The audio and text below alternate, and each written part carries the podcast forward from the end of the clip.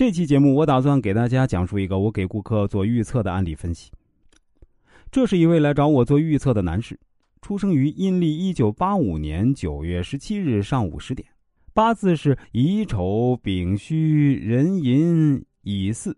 乾燥。这八个字乍一看啊，感觉跟算命古籍中所记载的一个案例完全一样。很多朋友可能问问，那一个一九八五年出生的人，怎么会能跟古人的八字一样呢？其实啊，在我们古代的历法呢，是六十年一个甲子，也就是六十年一个轮回。所以啊，你的八字跟六十年前乃至一百二十年前、一百八十年前的这一天这一刻出生的人呢，八字是一模一样的。当然，我们给顾客做预测呀，这八字也不是唯一的衡量标准。比如我这里还要参考一下面相以及出生地。表面上看啊，这个八字是一个典型的从格特征，命盘中火土比较强，没有金水，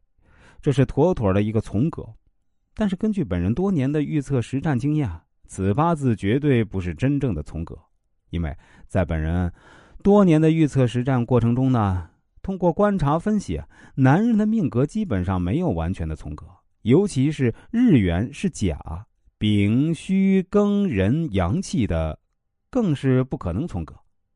如果是女命中日元是乙丁己辛癸的阴气呢，往往有这个从格之象。但是啊，男命天生不太可能有从格。按照这个命盘来看呢，如果真要是从格的话，则意味着此人绝对是贵不可言的，是天生的一副好命。所以啊，我给这位男士直断三点：一，有职位，是个正当职业，但是职位不高；第二。工作性质多和流动性行业有关，也就是水五行的行业，因为水主流动性嘛。第三，身体健康方面，肺下有热，容易咳嗽，有炎症，另外还有比较严重的痔疮。这位男士听完后连连称奇，他对我说：“老师您太厉害了，这么多年我找了很多师傅给我看，但是从来没有哪个师傅能第一眼就看出来我这个命盘啊不是从格，因为。”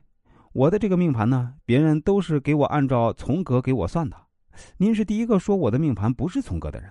根据我自身这个工作性质啊和我自身的爱好呢，我感觉我这个命确实不是从格，因为啊，我比较喜欢穿白颜色和黑颜色的衣服，呃，讨厌红颜色，以及暖色调的衣服。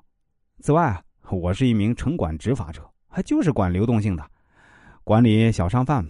而且。我是做过这个肛瘘手术，现在是有所缓解，但仍然是受到痔疮的折磨。您所说的这三点啊，太准确了。从这个网友的命盘中，我们可以看出啊，男命尤其是阳五行日元的命格，一般都是甲从之格，不是真从格，和古书中记载的是不一样的。